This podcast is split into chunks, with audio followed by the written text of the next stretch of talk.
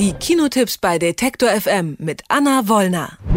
Und die hat uns heute zwei Filme vorgeschlagen, über die wir reden, die, finde ich, unterschiedlicher kaum sein könnten. Eine spannende Auswahl, wie ja aber eigentlich immer, Anna. Hallo. Hm, hallo, Jule. Äh, wir begeben uns in fremde Welten eines fantastischen ja, äh, Universums mit alten Freunden, könnte man sagen, zumindest von Star Wars-Fans. Der Film Solo erzählt die Geschichte von Han Solo in einer Art Star Wars Spin-off. Inwiefern glaubst du denn, kommen Fans der Filmreihe dabei auch auf ihre Kosten?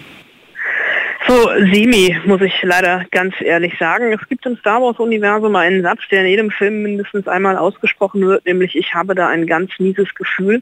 Und dieses miese Gefühl hatte ich nach dem Gucken des Films auch. Denn natürlich wird hier die Cash-Cow Star Wars weiter gemolken. Seit ähm, Disney Lucasfilms geschluckt hat, gibt es ja jedes Jahr mindestens einen Star Wars-Film. Und weil die Episoden so schnell nicht abgedreht werden können, gibt es immer mal wieder diese Einzelfilme, Spin-offs, wie zum Beispiel Rogue One. Und jetzt bekommt der junge Han Solo, also diese Kultfigur von Harrison Ford gespielt in den anderen Filmen, der Weltraumschmuggler mit dem Millennium Falcon seinen ersten eigenen Film und weil Harrison Ford als Anfang 20-Jähriger natürlich nicht mehr durchgeht, wird er hier ausgetauscht durch Alden Ehrenreich, ein junger amerikanischer Schauspieler, den einige vielleicht schon in Hail Caesar wahrgenommen haben. Da hat er den etwas vertrotteten Schauspieler gespielt.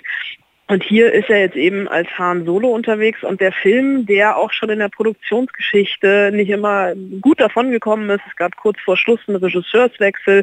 Es gab das Gerücht, dass Alden Ehrenreich einen Schauspielcoach am Set brauchte, der versucht nun drei Fragen zu beantworten, die sich der normale Kinogänger wahrscheinlich noch nie in seinem Leben gestellt hat. Nämlich die erste Frage, die der Film beantwortet, wie kam Han Solo überhaupt zu seinem Nachnamen? Wie haben er und sein bester Freund Chewbacca sich kennengelernt? Und die dritte Frage, die der Film beantwortet, wo hat er eigentlich den Millennium Falken her. Und es ist dann so ein Abklappern von den jungen Leben, Lebensstationen in jungen Jahren, wie er von seinem Heimatplaneten flieht, wie er seine erste große Liebe verliert, wie er aus der äh, Pilotenakademie rausfliegt und dann so ein bisschen auf die dunkle, nicht auf die dunkle Seite der Macht kommt, aber an Schurken und Gauner gerät und selber so ein bisschen zum Halodri wird. Und das wirkt in dem ganzen Film ja sehr, sehr lieblos erzählt, sehr, sehr spannungsarm, eigentlich nur darauf hin, um am Ende so viele Figuren im Star Wars-Universum neu etabliert zu haben, dass da noch genauso viele weitere Spin-off-Filme fertig sind. Ich habe vielleicht an ein oder zwei Stellen geschmunzelt. Ich hab, es gab eine Action-Szene, in der äh, ein Überfall auf einen fahrenden Zug und die Besonderheit dieses Zuges ist, dass die Waggons sowohl ober- als auch unterhalb der Gleise sind. Das, wenn man das mit als spektakulärsten Moment aus einem Star Wars Film mitnimmt, dann ist irgendwas schiefgegangen und hier ist wirklich fast alles schiefgegangen.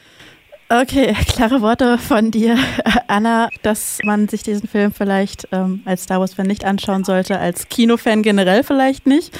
Von dem äh, nahezu unbegrenzten Räumen, in denen diese vermeintliche Star Wars-Geschichte spielt und damit ja internationale Kinofans erreichen soll, kommen wir nun zu einem Film, der vermute ich, du kannst mich da gern korrigieren, so ziemlich das Gegenteil davon ist. Es geht um einen Mikrokosmos, einen deutschen Supermarkt und die Menschen, die in ihm arbeiten, die ja täglich diversen Kunden begegnen, aber irgendwie doch ja, unsichtbar bleiben. Der Film basiert ja auf einer Kurzgeschichte von Clemens Meyer, der mit Als wir träumten 2015 schon einen seiner Werke auf der großen Leinwand sehen konnte. Aber jetzt geht es um den Film In den Gängen. Und mir scheint, es könnte ein bittersüß bedrückendes Gefühl aufkommen beim Zusehen. Wie ging es denn dir, als du diesen Film gesehen hast, Anna? Mir ging es ausgezeichnet, als ich diesen Film gesehen habe, weil ich schon nach den ersten Minuten gemerkt habe, dass das was ganz Großes wird. In den Gängen war einer der drei deutschen Wettbewerbsfilme auf der Berlinale in diesem Jahr und für mich der mit Abstand beste. Franz Rogowski, der die Hauptrolle spielt, hat vor ein paar Wochen den deutschen Filmpreis bekommen für seine Darstellung des Christians und das ist auch schon eine der drei Figuren, um die es in, den Gängen geht und der Film hat tatsächlich was mit Star Wars gemeinsam. Es sind beides nämlich, wenn man so will, Märchenfilme. Auch in den Gängen eigentlich ja ein poetisch lakonisch erzählter Märchenfilm über Träume und gescheiterte Träume, denn der Film nimmt uns mit hinein in einen ähm, ostdeutschen Großmarkt in einer namenlosen Stadt und erzählt anhand von drei Geschichten oder von drei Figuren eigentlich auch sehr, sehr viel über die DDR und das Leben in der DDR nach dem Ende der DDR, also in Ostdeutschland, weil diese drei Figuren einfach ja von, von Clemens Meyer und von Thomas Stuber, dem Regisseur, nie verraten werden. Christian, gespielt von Franz Rogowski, ist neu, wird angelernt und soll Getränkekästen einräumen, weil er aber noch gar keinen Gabelstaplerführerschein hat, muss er das erstmal per Hand machen. Er wird angelernt von Kurt, gespielt von Peter Kurt, der sowas wie so ein väterlicher Freund und Mentor wird und einen Gang weiter arbeitet die Süßwaren Moni, gespielt von Sandra Hüller und Christian und sie treffen sich das erste Mal am Kaffeeautomaten und ganz langsam beginnt zwischen den beiden sich so eine zärtliche Liebesgeschichte anzubandeln, dass obwohl er eigentlich nie was sagt und sie verheiratet ist und in einem Reihenhaus wohnt und hier treffen einfach diese Welten aufeinander.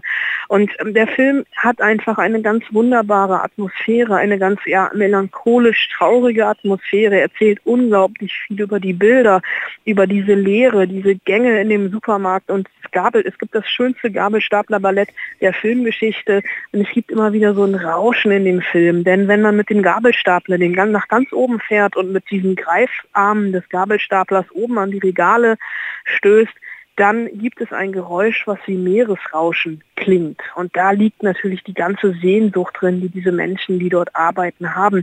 Und wie Thomas Stuber und Clemens Meyer, die übrigens auch schon den Film Herbert zusammen gemacht haben, wie die das hier erzählen und mit den Schauspielern um Franz Rogowski, Peter Kurt und ähm, Sandra Hüller, das ist für mich das Beste, was es in diesem Jahr aus deutschem Kino, aus deutscher Kinosicht wahrscheinlich geben wird.